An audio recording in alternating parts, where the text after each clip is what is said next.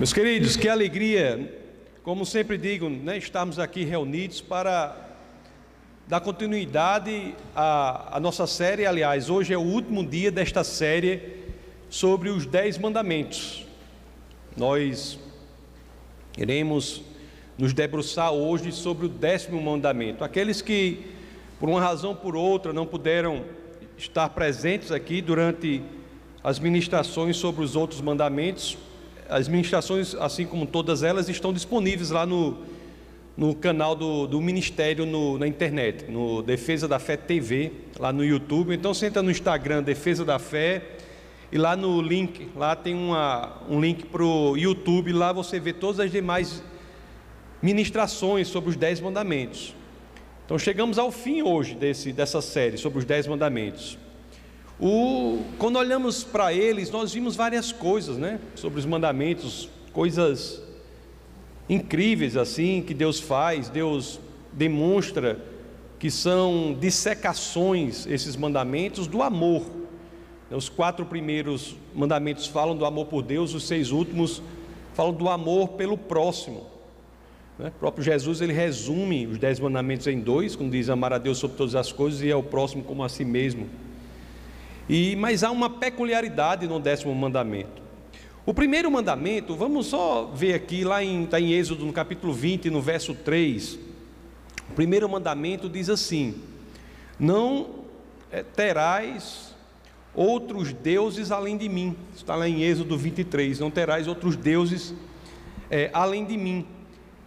Esse mandamento é interessante, né? Ele ele traz um comportamento que não é um comportamento que você possa imediatamente verificar pela ação da pessoa.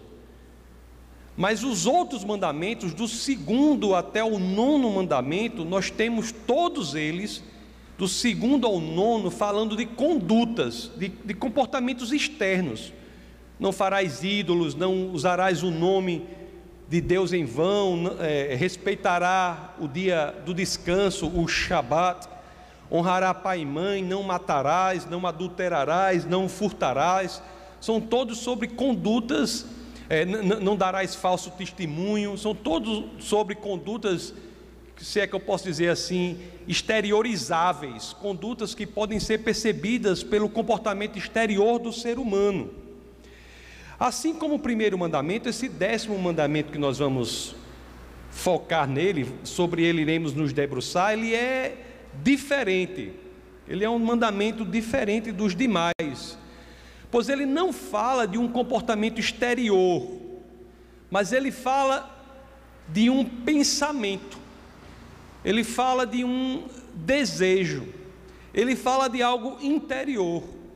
Mas só que, assim como o primeiro mandamento, que fala de algo que parece que é algo interior, só que o décimo ele se diferencia do primeiro, porque ele exige ou ele demonstra uma conduta que nós devemos ter em relação ao próximo, mas é uma conduta que não é exteriorizada, é uma conduta em relação ao próximo que está no nosso interior, no nosso desejo, no nosso pensamento. Ele fala de quê? Ele fala da inveja, da cobiça, do desejo. É muito interessante, é um mandamento, é Deus dizendo assim: existe um tipo de modo, de situação moral que você deve buscar, e essa situação moral que eu quero que você busque em relação ao próximo, diz respeito, inclusive, aos, aos labirintos mais obscuros da sua mente, os labirintos mais obscuros da sua psique, os labirintos do seu coração.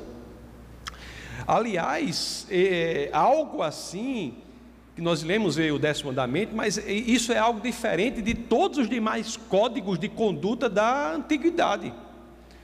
A maioria dos códigos morais da antiguidade dizem respeito a comportamentos exteriorizáveis em relação a outras pessoas. Ah, as leis, até hoje em dia, falam de comportamentos, às vezes falam de de palavras, alguns códigos da antiguidade até chegam a falar de palavras, mas coisas exteriorizáveis. Mas aqui na lei de Moisés, a lei mosaica, no décimo mandamento é algo novo, algo novo, algo revolucionador. vai além de qualquer código de conduta já construído na antiguidade. A lei, para que vocês tenham ideia, até hoje não sabe como disciplinar o que está dentro de você. O, o, o direito francês diz uma coisa interessante, né? diz que todos os direitos são é, relativizáveis por outros direitos, menos um, que é um direito absoluto, e o direito francês diz é o direito à consciência porque você não tem como controlar a consciência de ninguém. Mas aqui no décimo mandamento que Deus nos dá é um padrão de moralidade que quer que até a nossa consciência, o nosso desejo, o nosso pensamento seja submetido a ele. Isso é algo, eu fico assim, boquiaberto, pressionado. É um mandamento que diz respeito a um estado mental, a um estado volitivo. É, é, estado volitivo quer dizer estado da vontade é um estado da vontade, um estado mental em relação a outra pessoa. Então vamos ver como diz o décimo mandamento, que às vezes é muito subestimado pelas pessoas, porque não prestam atenção para esse detalhe. Então o décimo mandamento está lá no, no livro de Êxodo, né? capítulo 20, no verso 17. Diz assim: Não cobiçarás, não cobiçarás, olha o verbo, cobiçarás não cobiçarás a casa do teu próximo, não cobiçarás a mulher do teu próximo, nem seus servos ou servas, nem seu boi ou jumento, nem coisa alguma que lhe pertença. Qual é o cerne aqui do mandamento? Qual é a conduta aqui do mandamento? Não cobiçarás. É um comportamento que está dentro do ser humano e é em relação ao outro ser humano. Não cobiçarás, não desejarás não invejarás. Isso não, não são atos externos, repito, são atos internos. ou, vamos dizer assim, são atos secretos. São atos secretos que até isso temos que submeter ao Senhor. É interessante que, se você perguntar onde mora a cobiça, vamos ser, vamos ser honestos, Onde mora a inveja, a cobiça? Onde mora? Dos mais secretos lugares do nosso coração. Cobiçar é o que? É alimentar no nosso coração desejos que são contrários à vontade de Deus. É isso que as Escrituras estão dizendo. E aqui nós temos algo extremamente importante desse mandamento também. É o seguinte: se nós alimentarmos, olhe só as escrituras como são sábias. Porque, por exemplo, eu só me permito um parênteses aqui, nós vimos, né, não cobiçarás a mulher do próximo, mas lá antes tinha, não adulterarás. Veja que não é a mesma coisa. Não é a mesma, não cobiçarás a mulher do próximo, é dizer que a fonte que pode desembocar na tragédia do adultério, nem ela existe. O mandamento está agindo na fonte. Se alimentarmos, isso é a mensagem do mandamento, se nós alimentarmos o nosso coração de forma errada, o nosso comportamento acabará sendo errado. A prática secreta, interior, sigilosa da cobiça, é um passo, está a um passo de sucumbir na execução do ato. É genial esse mandamento, essa escritura só pode ter sido inspirado por Deus mesmo. Você já pensou, olha, você, se você refletir, é coisa que a gente não reflete muito sobre isso. Mas se nós, nós pensarmos, quem o furto, o assassinato, o adultério e tudo mais tem lugar, tem início onde? Se nós pegarmos a certidão de nascimento do furto, do adultério, da cobiça, do, de tudo mais, de todos os outros mandamentos, se nós pegarmos o, a, a, certidão de nascimento delas, onde, qual é o lugar em que elas nasceram? Na vontade, no desejo, na inveja. É por isso que aqui o décimo mandamento ele fecha de maneira magistral. Está dizendo o quê? Quebrar o décimo mandamento é estar a um passo de quebrar os outros nove.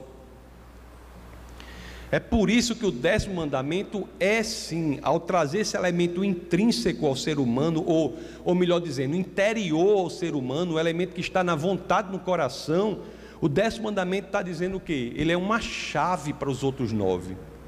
Uma chave para os outros nove. Quem explica isso não sou eu, é o próprio Jesus de Nazaré. Lá em Mateus, no capítulo 15, no verso 19, no Evangelho de São Mateus, primeiro dos quatro evangelhos, como vocês sabem, Mateus, Marcos, Lucas e João. No capítulo 15, no verso 19, as escrituras dizem: Pois do coração saem os maus pensamentos, e não só eles, os homicídios, os adultérios, as imoralidades sexuais, os roubos, os falsos testemunhos e as calúnias. O que que Jesus de Nazaré está nos explicando aqui? registrado pelo biógrafo Mateus, está nos explicando que outros, todos os demais mandamentos, eles saem do coração. Saem do coração. Por isso que o que está no nosso coração é de suma importância, pessoal. Suma importância. E há também outra coisa importante que nós vemos no décimo mandamento, que é, e por essa razão, que não está nos outros códigos. Sabe o que é? Que é o seguinte: porque as escrituras nos dizem para ter um comportamento que ninguém mais pode ver? Por exemplo, a escritura diz assim: não cobice. Quem é que, fora da própria pessoa, quem sabe se a pessoa está cobiçando ou não? Por que, que faz sentido isso? Porque as escrituras falam que existe o quê? Ensino que há o quê? Há um Deus que tudo vê, que vê o coração, vê o desejo, vê as vontades, vê os quereres. Isso só faz sentido, um mandamento como esse, numa visão de mundo em que Deus sonda o coração do homem. Mais do que isso, né, meus queridos? E aqui não é só um Deus que vigia, que sonda, mas é um Deus que se preocupa com a gente como um todo, é um Deus que ele se preocupa com o nosso comportamento. Sim, ele se preocupa. Foi isso que nós vimos nos outros mandamentos, mas também se preocupa com os pensamentos e com os motivos por trás dos comportamentos. O nosso Deus é um Deus que sonda o nosso coração. Lá em Jeremias, essa passagem é conhecida, né? Jeremias 17 e 17 e 10. As escrituras dizem assim: Eu sou o Senhor que sonda o coração e examina a mente. Eu sou o Senhor que sonda o coração e examina a mente. Por isso que o décimo mandamento é diferente de todos os demais códigos da antiguidade, porque ele, ele dá a nós um norte, que é um norte que ninguém pode ver se estamos cumprindo ou não, só quem? Aquele que sonda o nosso coração, que é o Senhor.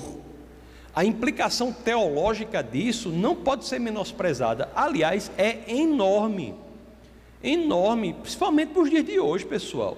Nós vivemos em um mundo em que a aparência é tudo. O povo, o, existe inclusive um Deus, né?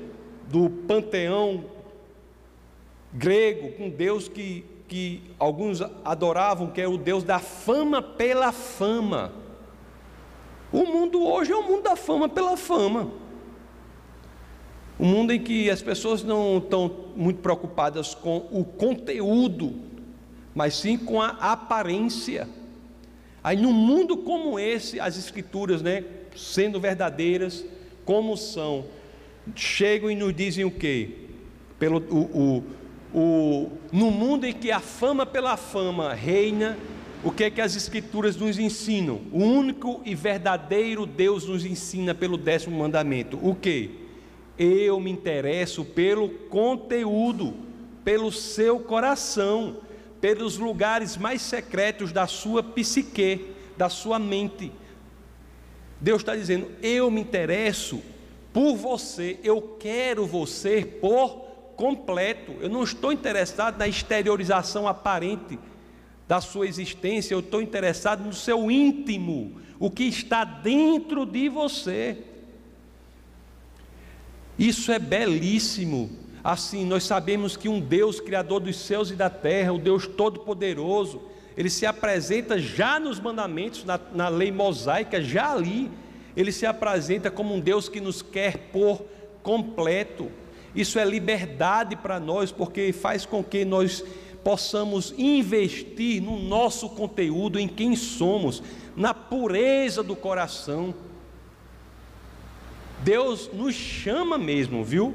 Para a pureza do nosso coração, para o coração puro.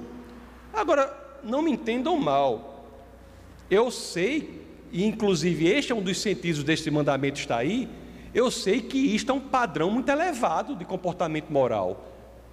Já não basta nos dar um norte de, de comportamento exteriorizável, não furtarás. Tudo bem, eu não vou furtar, eu vou me segurar, não vou furtar.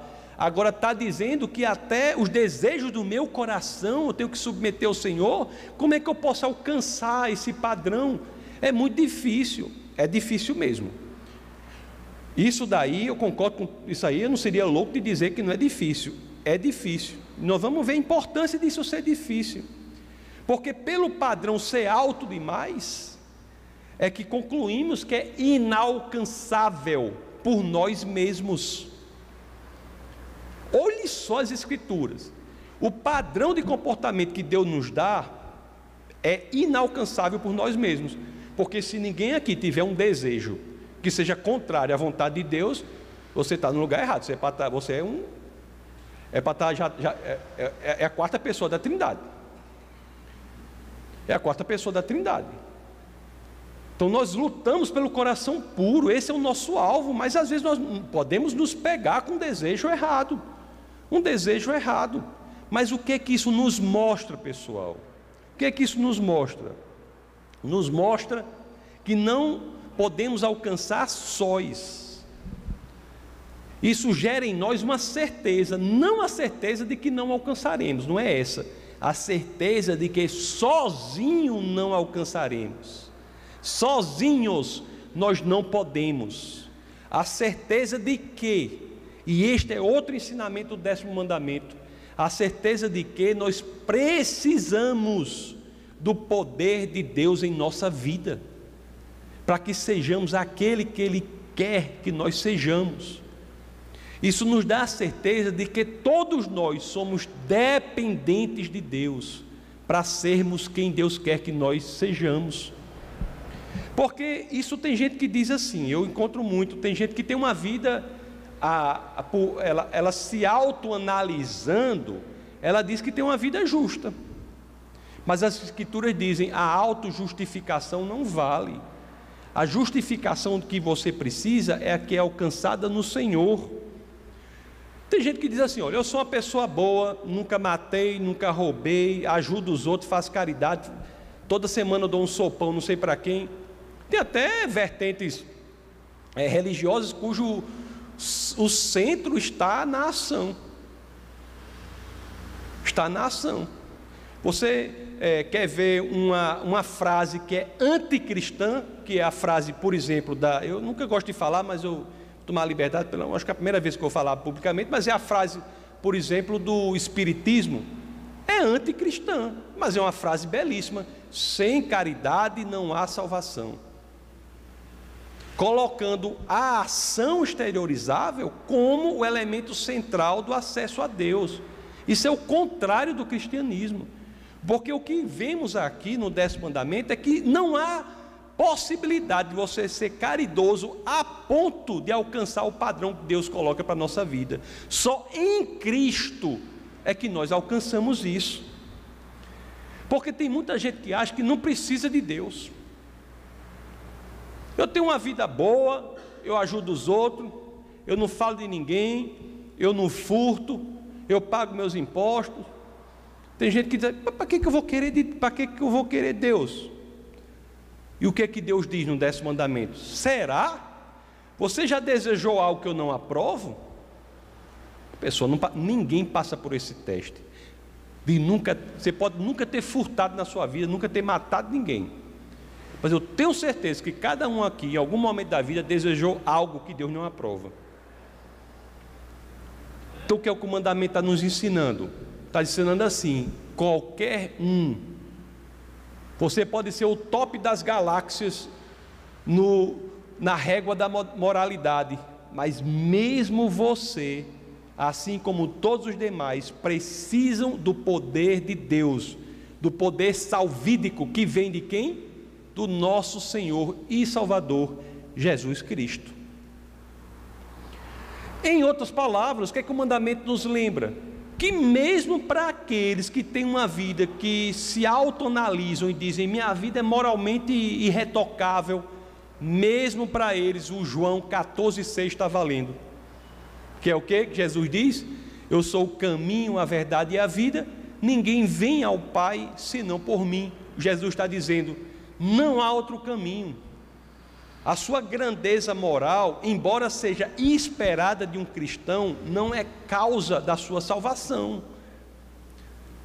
Você pode ser Madre Teresa de Calcutá, pode perder perto de você. Pode ser uma delinquente perto de você. Mas mesmo assim, você ganhando dela, em termos de caridade, de ação, de tudo, mesmo assim você não atinge o padrão de Deus por você. Mas em Cristo é que você atinge. Todos necessitam de Jesus Cristo. Então, o décimo mandamento, ele nos lembra disso. Ninguém vai ao Pai a não ser por Ele, por Cristo. Ninguém vai. É interessante que, se você pegar nas Escrituras, tem alguns exemplos de pessoas que tentaram isso, né? Flertaram com essa possibilidade de, pelo próprio, pelos próprios atos, né, acharem e você vê a experiência pessoal do, do, do apóstolo Paulo, ele viu, e foi nesse mandamento que ele viu que não era possível. Era, esse mandamento foi importantíssimo para ele, para o apóstolo, para o apóstolo Paulo. Foi esse mandamento que abriu os olhos de Paulo para dizer assim: realmente, todos precisam do Senhor. Olha o que Paulo escreve na carta aos Romanos, no capítulo 7, verso 7. Veja a importância desse mandamento. Que diremos então? A lei é pecado? De maneira nenhuma. De fato, eu não saberia o que é pecado a não ser por meio da lei. Pois na realidade eu não saberia o que é cobiça, se a lei não dissesse: não cobiçarás. Paulo, eu não eu quero dizer o seguinte, porque Paulo era meu amigo Paulo era demais, zeloso pela lei, Paulo era demais. Paulo queria alto nível, formação moral, intelectual, formação, era alto nível Paulo. Mas mesmo ele disse: Olha aí, a lei disse: Não cobiçarás. Eu digo: Eita, aí Paulo disse: Pronto, não atingi não os critérios, não, só posso atingir em Cristo Jesus mesmo. Ele, Paulo, ele diz uma coisa importante: a lei, ela mostra essa necessidade de todos nós. A lei, meus queridos, muitos tiveram esse ensinamento que não é teologicamente correto. Muitos tiveram o ensinamento de que a lei veio para que, se o homem cumprisse, seria salvo. Isso nunca foi o intuito da lei. Um dos intuitos da lei é exatamente apontar a necessidade de Cristo para nossa salvação mesmo para aqueles que se acham alto nível moralmente falando. A pessoa pode ser quem for, a lei mostra para ela. Você pode ser, meu amigo, você, como é que o pessoal diz? A última Coca do Coca-Cola do deserto, última, como é? Tem um bocado de coca que diz assim, né? Pode ser aquela pessoa alto nível internacional que, mas a lei vai dizer para ele, mas você, assim como qualquer um, precisa do Cristo Jesus. A, a, a, eu falei de Paulo, a descrição que Paulo faz do que poderíamos chamar da necessidade de Cristo é belíssima, lá na carta aos Filipenses é belíssima. Ele vai dizer que o que ele, Paulo que era muita coisa, nada disso o justifica. Só Cristo justifica. Paulo diz assim: é para apresentar as credenciais. Está aqui, eu apresento minhas credenciais. Mas mesmo com essas credenciais todas, Paulo diz, né, que eu tenho, mesmo assim elas nada valem no que diz respeito à salvação. A salvação se dá por Cristo Jesus. A lei nunca foi para justificar, ela foi para mostrar a necessidade de justificação em Cristo Jesus. Vamos ver aqui, só para ver essa passagem que é muito bonita, lá em Filipenses, vamos ler da metade do verso 4 até o verso 11. É uma passagem belíssima. Paulo mostra as suas credenciais, que eram muitas. Hum? Filipenses no capítulo 3, vamos ler da metade do verso 4 até o 11. Filipenses 3, acho que é isso aí, olha aí. Embora eu mesmo tivesse razões para ter tal confiança, isso é o começo, quando quer, da metade do 4. Se alguém pensa que tem razões para confiar na carne, eu ainda mais Aí, apresenta aí, aí, Paulo vai apresentar as credenciais de, dele para o mundo, né? o mundo judeu. Se, é, é, é por isso, está aqui minhas credenciais. Aí ele diz: sou circuncidado no oitavo dia de vida, pertencente ao povo de Israel, à tribo de Benjamim, verdadeiro hebreu, quanto à lei, fariseu quanto ao zelo perseguidor da igreja, quanto à justiça que há na lei, irrepreensível. Ao verso 7. Mas o que para mim era lucro, para ser considerar como perda por causa de Cristo. Mais do que isso, considero tudo como perda comparado com a suprema grandeza do conhecimento de Cristo Jesus, meu Senhor por quem perdi todas as coisas. Eu as considero como esterco para poder ganhar Cristo e ser encontrado nele, não tendo a minha, a minha própria justiça que procede da lei, mas a que vem mediante a fé em Cristo, a justiça que procede de Deus e se baseia na fé. O verso 10 diz: Quero conhecer Cristo o poder da sua ressurreição e a participação em seus sofrimentos, tornando-me como ele em sua morte, para de alguma forma alcançar a ressurreição dentre os mortos. Isso daí Paulo diz: "Olha, eu sou eu sou alto nível", Paulo diz. Mas isso tudo no que diz respeito à salvação não vale nada. Não vale nada. O que nos salva é a justiça que procede de Deus e se baseia na fé. É em Cristo que somos salvos, assim como é na arca que aquelas oito pessoas na época de Noé foram salvas, estando na arca. E Paulo, o próprio Paulo usa em Cristo, em dentro de Cristo, como as pessoas estavam dentro da arca, é que são salvas. Isso quer dizer que a lei não vale nada? É exatamente o que eu tenho falado com vocês durante essa série. Não. A lei exerce uma função importantíssima, mas não é a função de salvar, é a função de ensinar. A lei não é o nosso salvador, a nossa salvadora, a lei é a nossa professora. A lei é o alvo da conduta é, a, é, é o que devemos seguir por sermos cristãos, mas não é o caminho para sermos cristãos. A lei não é uma escada para subirmos e nos tornarmos povo de Deus. A lei é para seguirmos, porque somos povo de Deus. A salvação, a filiação se dá em Cristo Jesus e só nele encontramos o caminho para a justificação perante o Pai.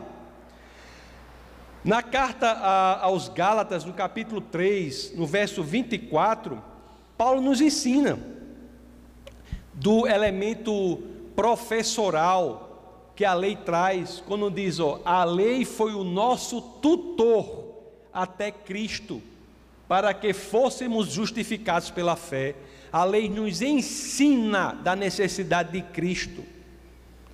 para que nele alcancemos a salvação, a justificação pela fé.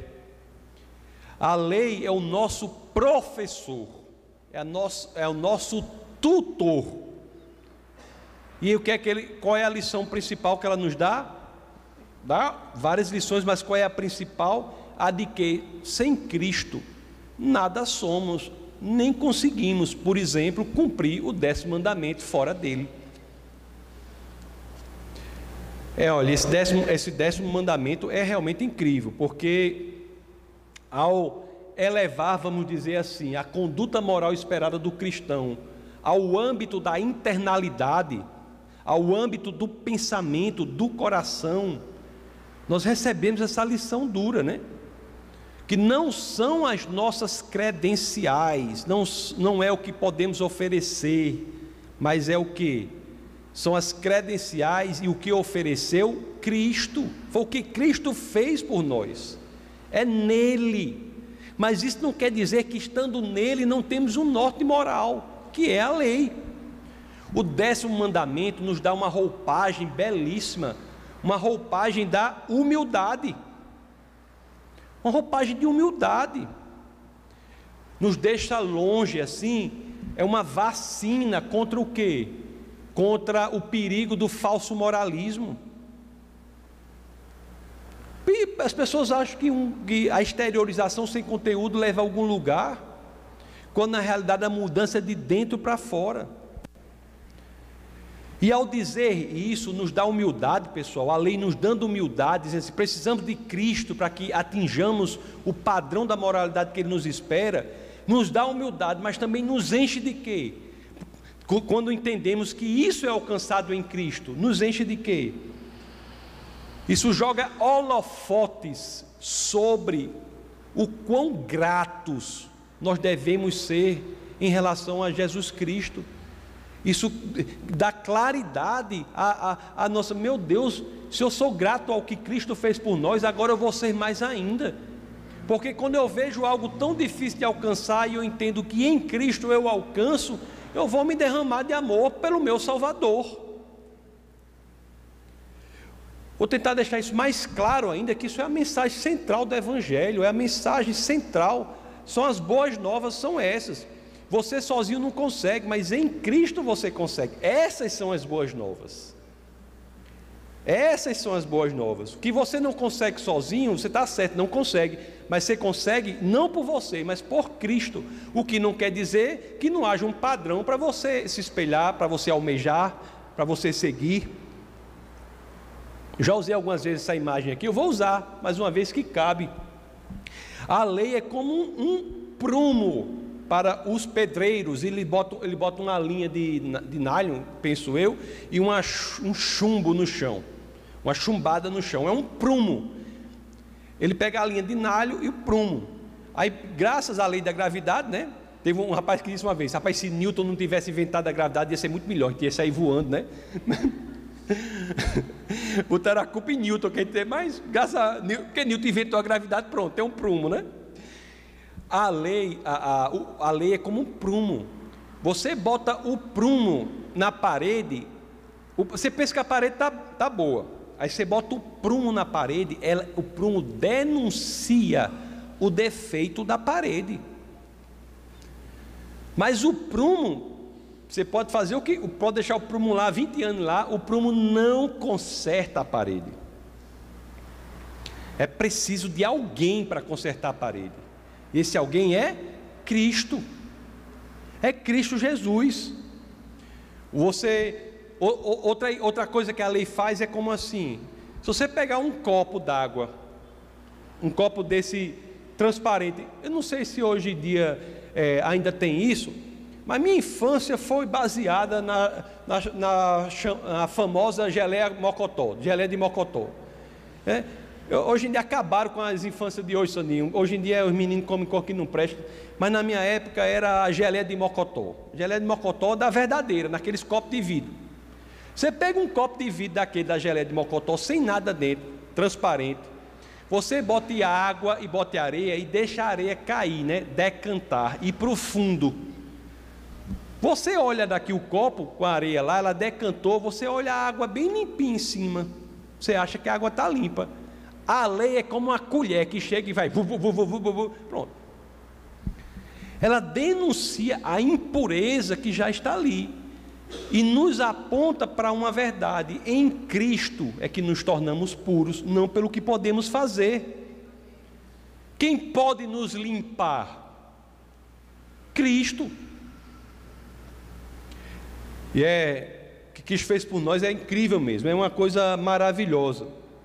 Porque a forma como Cristo nos limpa e Ele nos conserta é uma, uma forma belíssima. Porque é como eu havia dito, Cristo ele não vem consertar só o exterior, ele vem consertar o interior, é a mudança de dentro para fora, essa é a mudança real. Cristo é o médico que atua na doença, não no sintoma. Ele atua na doença. Tem um grande pregador que era médico. E ele escrevia, usava muito esses, essas coisas, que era o Martin Lloyd Jones, que ele era médico e, e um grande pregador da palavra de Deus. E ele dizia isso, né? O que mata é a doença, não é o sintoma. O que mata é a doença, não é um sintoma. Então precisamos de alguém que venha e vá lidar com a, vá, venha a lidar com a doença, não com o sintoma. E Cristo é quem faz isso. Mudança de dentro para fora, fora. É isso o que eu já estou de boca mole de pregar aqui sempre. É o quê? Que a mudança que importa é a de dentro para fora. A genuína salvação gera mudança exterior mas a mudança vem de dentro para fora. É como uma mulher que está grávida e não sabe. A mulher que está grávida e não sabe, ela passa, ela está grávida e passa a primeira semana, a segunda, ela não sabe de nada. Aí na terceira, aí daqui a pouco ela começa a achar que está diferente. Ela está diferente. Realmente ela está diferente. É um processo de mudança que vem de dentro para fora. Isso é a santificação. Aos poucos, ela se vai descobrindo diferente, ela vai, vai mudando. Aquela passagem de C.S. Lewis, que é o autor muito bom, que teve um livro foi muito importante para a minha conversão, como eu já disse algumas vezes, que foi o cristian, foi cristianismo puro e simples, ou traduzido mero cristianismo que em inglês, é Mere Christianity, que é cristianismo mero, que diz assim: não, eu já disse algumas vezes, vou repetir, não é engraçado como dia após dia nada muda, mas ao olhar para trás tudo está diferente? Esse é o processo da santificação, é a exteriorização que deve ocorrer no nosso comportamento em decorrência da mudança que Cristo fez em nós, no nosso interior. O, o problema de muitos é se preocupar em consertar o sintoma e não em consertar a doença. Essas técnicas fora de Cristo, muitas existem, elas focam no sintoma, elas podem até consertar o sintoma, mas depois a coisa aparece de novo. Por quê? Porque a doença permanece. Temos que focar na doença, temos que curar a doença, o sintoma muda. Eu li uma vez um pastor que, que ele escreveu que na igreja dele, tinha uma igreja que o pessoal orava alto tal, e o irmão orava assim. Toda a vida que acontecia, toda vez que orar, e não tem nenhum problema nisso, mas só narrando o que ele falou, toda vez que ia orar lá, aí tem um irmão que orava assim, né? Jesus, limpa de minha mente as teias de aranha, limpa as teias de aranha da minha mente. Aí no outro culto, a mesma coisa, o pessoal orando, aí o rapaz se levantava, Jesus, limpa as teias de aranha que estão na minha mente. E no outro culto a mesma coisa, e no outro culto a mesma coisa, até que passou o tempo, teve um culto lá que um irmão não aguenta, Senhor, que está na mente desse rapaz que eu não aguento mais essa limpeza diária de teia, não. Isso serve para cada um de nós, né? Que nós matemos as aranhas de nossa mente e do nosso coração, e não apenas que fiquemos é, focando nas teias, É por isso que tem muita gente que peca e daqui a pouco peca de novo, daqui a pouco de novo, de novo. Por quê? Porque está atuando nas teias, tem que atuar na aranha. É difícil? É, mas nós não estamos sozinhos. Jesus, o Espírito de Jesus, que é o Espírito Santo, que é o Espírito de Deus, porque Jesus é Deus, está conosco para isso. E a especialidade dele é essa: é atuar na doença. Se tem uma pessoa que é craque em orar, é o rei Davi. Se você quiser saber como orar, procure o rei Davi. Nas escrituras, né? Ele morreu, você sabe. Procure. Nas escrituras, não, todo. Deixar claro, porque os irmãos que nos assistem para a internet, daqui a pouco está dizendo que é uma sessão espírita. Já falei aqui uma vez, não foi, Soninha? Que procure o rei Davi, os cabos, cadê? Vai ter a sessão. procure na, na, nas escrituras o rei Davi. O Salmo 51 é um exemplo. É um exemplo de oração nesse sentido, de não só limpar as teias da aranha, mas que devemos matar a aranha, resolver o problema. Ele começa no Salmo 51, Daniel, vamos abrir 51, vamos ler o verso 1 ao 4. Ele começa aqui orando por perdão, que seria, na analogia que estamos fazendo, limpar as teias. Ele começa assim, ó. Tem misericórdia de mim, ó Deus. A oração de Davi é belíssima, né? Um homem, um homem que errou, mas o próprio Deus disse, né, que tem um, o, é segundo o coração dele, porque ele se arrependia, ele buscava o Senhor. Tem misericórdia de mim, ó Deus, por teu amor, por tua grande compaixão, apaga as minhas transgressões Aí ele continua: lava-me de toda a minha culpa e purifica-me do meu pecado. Aí o 3: Pois eu mesmo reconheço as minhas transgressões e o meu pecado sempre me persegue. O 4: Contra ti, só contra ti pequei. Só antes de terminar isso aqui, teologicamente aqui, isso aqui é profundo. Todo pecado é contra Deus. Todo pecado é uma agressão a Deus, é uma chicotada a mais que damos em Jesus, que Jesus levou sobre a cruz. Todo pecado é contra Deus, acima de tudo, é uma agressão principalmente contra Deus. Contra ti, só contra ti pequei e fiz o que tu reprovas, de modo que justa é a tua sentença e tem razão em condenar-me Aí, aí depois vocês leem na casa de vocês o resto, mas quando chega lá no verso 10, Davi dá um passo adiante. Ele não mais vai orar para que Deus lide com seus erros, que é importante orar para isso também. Mas ele vai orar para que Deus lide com a causa dos seus erros, o seu coração errado.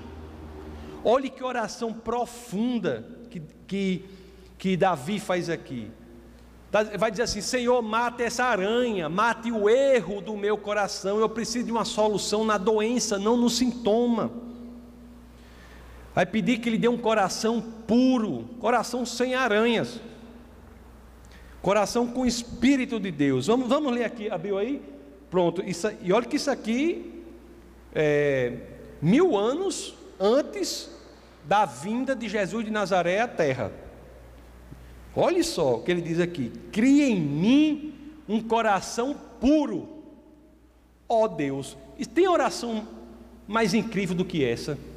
Esse homem entendeu o que precisava, ele entendeu que era necessário nós orarmos para conseguirmos agir da forma que o Senhor quer que hajamos. Cria em mim um coração puro, ó Deus, e renova dentro de mim um espírito estável. Não me expulses da tua presença, nem tires de mim o teu Santo Espírito. O 12: Devolve-me a alegria da tua salvação e sustenta-me com um espírito pronto a obedecer. Então ensinarei os teus caminhos aos transgressores, para que os pecadores se voltem para ti. Um pastor já disse, né? Essa oração de Davi é mais do que um remédio para o pecado. É uma oração para que o médico dos médicos cure a sua doença.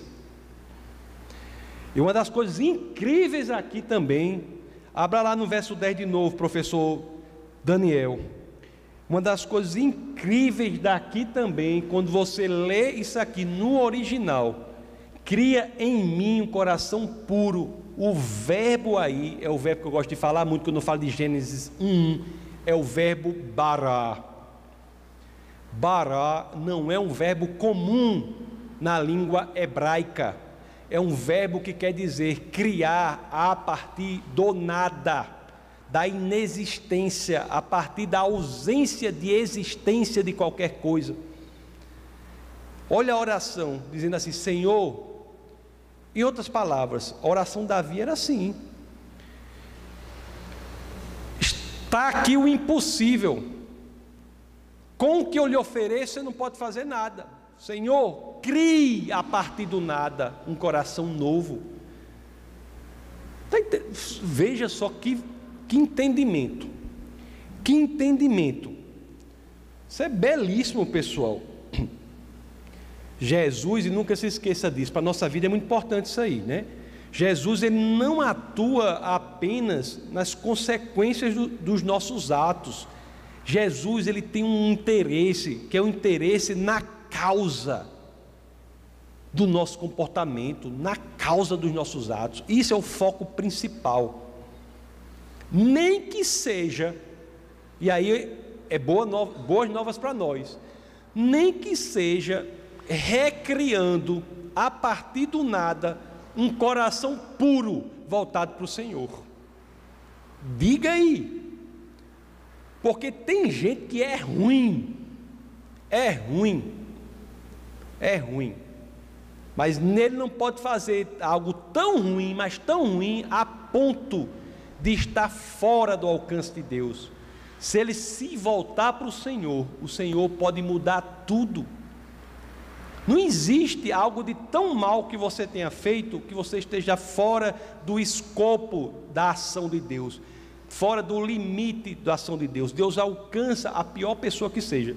Hitler pode ser menino de calça curta perto da pessoa, mas mesmo assim Deus é capaz de alcançá-lo. Aliás, serão muitas as surpresas que nós teremos no céu muitas as surpresas nós teremos no céu. Por quê? Porque é em Cristo, pelo coração sincero diante do Senhor, de entender que não é Ele, mas Deus, que nós alcançamos o direito de passar a eternidade ao lado do Pai, não pelo que fazemos. É possível que quando chegar lá, está lá Riri. Quem é Riri? Hitler está lá. É possível? É, é possível. É possível. Que Hitler esteja lá? É possível. Quem é que vai saber? Só Deus sabe. É? Como é que a gente sabe se ele está lá? Quando a gente morrer. E, se não vir, você pergunta para alguém lá que vai lhe dizer. Vai ter alguém com a informação. Aí você pergunta. Chega lá. Aí vai dizer. Basta que ele tenha se arrependido. Como é que eu sei disso? Porque tem uma pessoa que eu tenho certeza que está no céu. Certeza absoluta, 100% que está no céu. E essa pessoa era ruim. Era ruim, nunca tinha feito nada que prestasse, não tinha nada a oferecer a Deus, mas está no céu. Quem é? O ladrão na cruz. Tenho certeza que está no céu, está nas Escrituras. O ladrão tinha nada a oferecer a Deus, nada. Ou caba ruim, sem futuro. Mas chegou lá na cruz, reconheceu o senhorio de Cristo, fez oração da salvação. Senhor, lembra-te de mim no paraíso, não sei o quê. E aí Jesus disse o quê? Top. Você vai estar comigo hoje no paraíso. Aí eu sempre digo assim: aquele ladrão havia tomado café da manhã com o diabo e almoçar com Deus, Criador dos céus e da terra. Pelo que ele fez, não, não tinha feito nada. Pelo que ele viria fazer, não. Seus, ele, aí eu digo assim, né? Poderia fazer boas obras? Não. Por quê? Suas mãos estavam pregadas na cruz.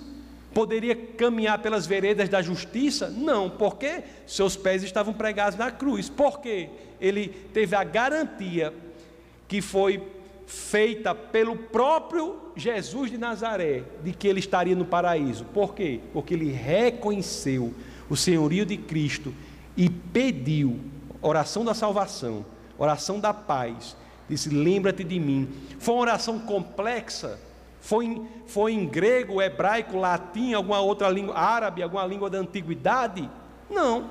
Assim, possivelmente foi alguma, mas não foi uma oração que você tem que fazer, ó oh, grandioso Deus que está nos céus, nas alturas, ó oh, Pai celestial, que eu estou vendo só a sola do sapato daqui. É assim não.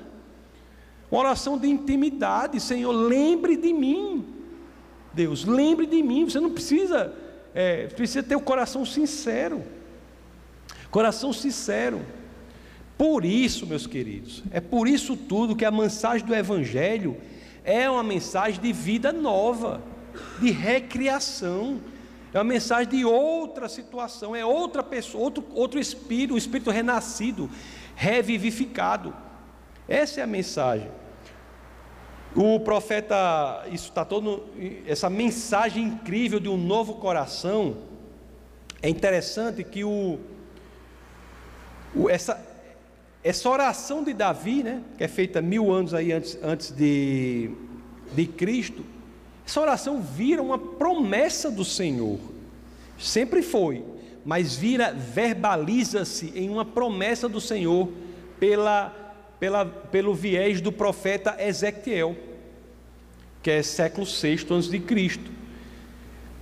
O profeta Ezequiel, abra isso ao 36, 36, 26. Estamos falando aqui dos momentos mais difíceis do povo de Deus, né? Está no exílio da Babilônia.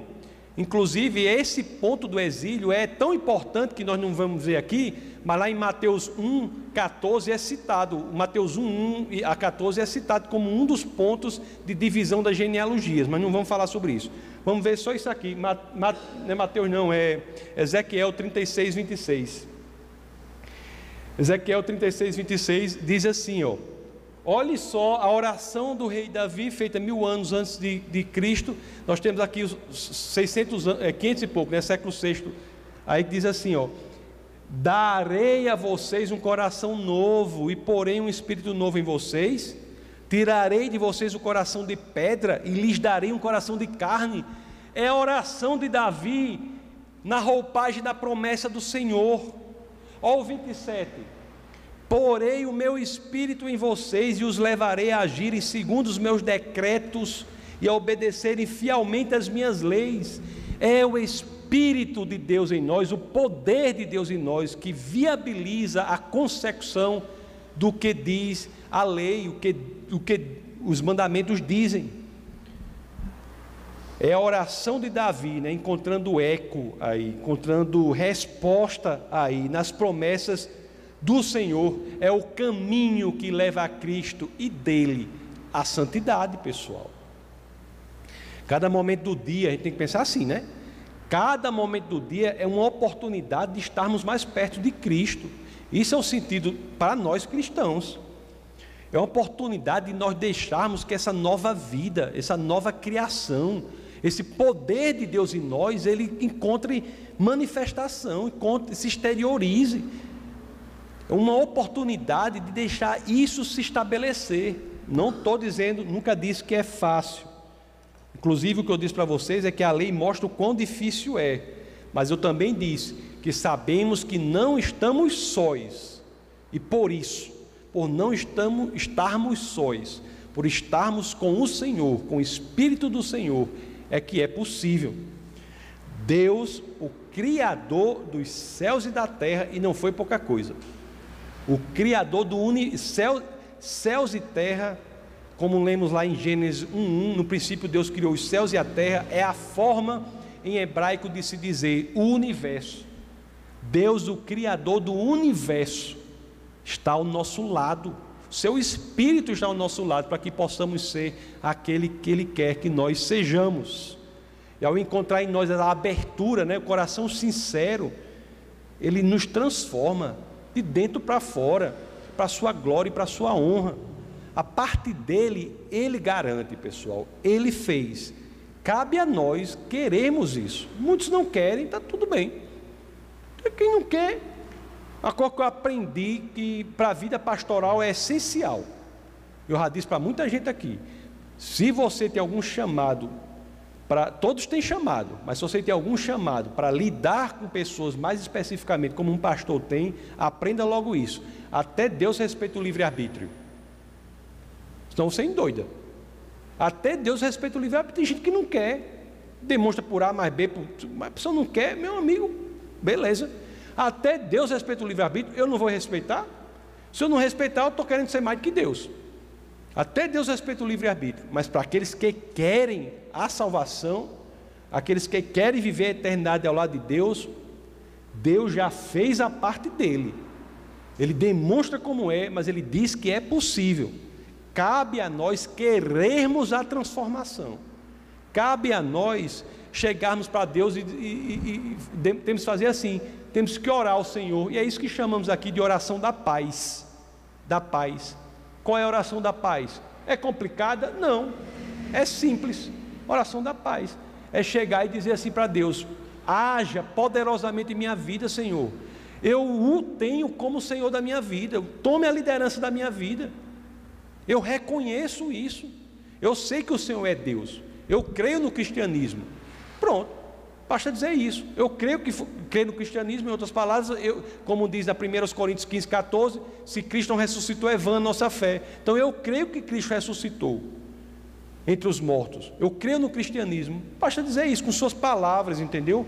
Mas o coração sincero, aí o impossível, que é impossível para você, se torna possível, não por você, mas pelo Espírito e o poder do Espírito que habita em você. Foi o que aconteceu em Atos 2. A igreja estava lá, 120 pessoas sem conseguir fazer nada. Quando o poder do Espírito desce sobre elas, elas conseguem atingir o mundo. Por quê? Não por elas, pelo poder de Deus que passa a habitar. Então, isso nós temos que fazer, a salvação, o revestimento de poder, para que possamos ser aquilo que Deus quer que nós sejamos. Não depende mais de Deus. Eu tenho que dizer para você, a parte dele, de acordo com as Escrituras, foi feita. O, li, o padrão é alto, mas a possibilidade é real, graças ao que ele já fez por nós. Depende unicamente de você.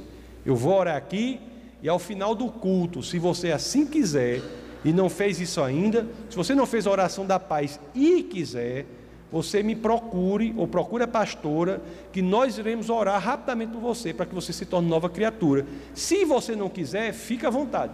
Eu não estou vendendo banana podre, porque banana, banana podre, o povo diz assim: ei, pelo amor de Deus, venha, compre, né? No final da feira, não é assim? O que a gente oferece aqui é caríssimo. Não posso nem vender, porque você não teria dinheiro, nem eu teria, nem ninguém teria para comprar. Nem Bill Gates teria. O que, a gente, o que a gente oferece aqui é caríssimo. O povo diz que é de graça. Não é de graça, é caríssimo. A diferença é que o preço já foi pago. Por quem? Por Jesus Cristo. É por isso que tem, ninguém pode pagar mais nada, porque o preço já foi pago. É algo mais valioso que você vai ter na sua vida, mas o preço já foi pago. Então, se você quiser, ao final do culto, procure, nós oraremos por você. Da mesma forma, quem está na internet, entre em contato com o telefone do ministério, que é 84 981 85 1517, que nós oraremos por você, pelo telefone, de qualquer maneira, da forma que for dar certo. Porque o Wi-Fi foi inventado por Jesus pela oração. Quando não existia roteador, não existia nada, já tinha Wi-Fi, né? Quanto mais tele... Então nós oraremos por você e esse é a melhor que você pode fazer. Não é de graça, é caríssimo. Agora você não vai pagar nada por quê? Porque o preço já foi pago por Cristo Jesus. Então vamos orar.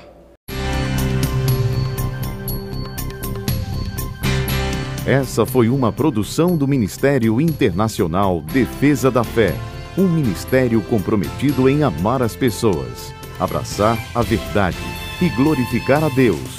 Para saber mais sobre o que fazemos, acesse defesadafé.org.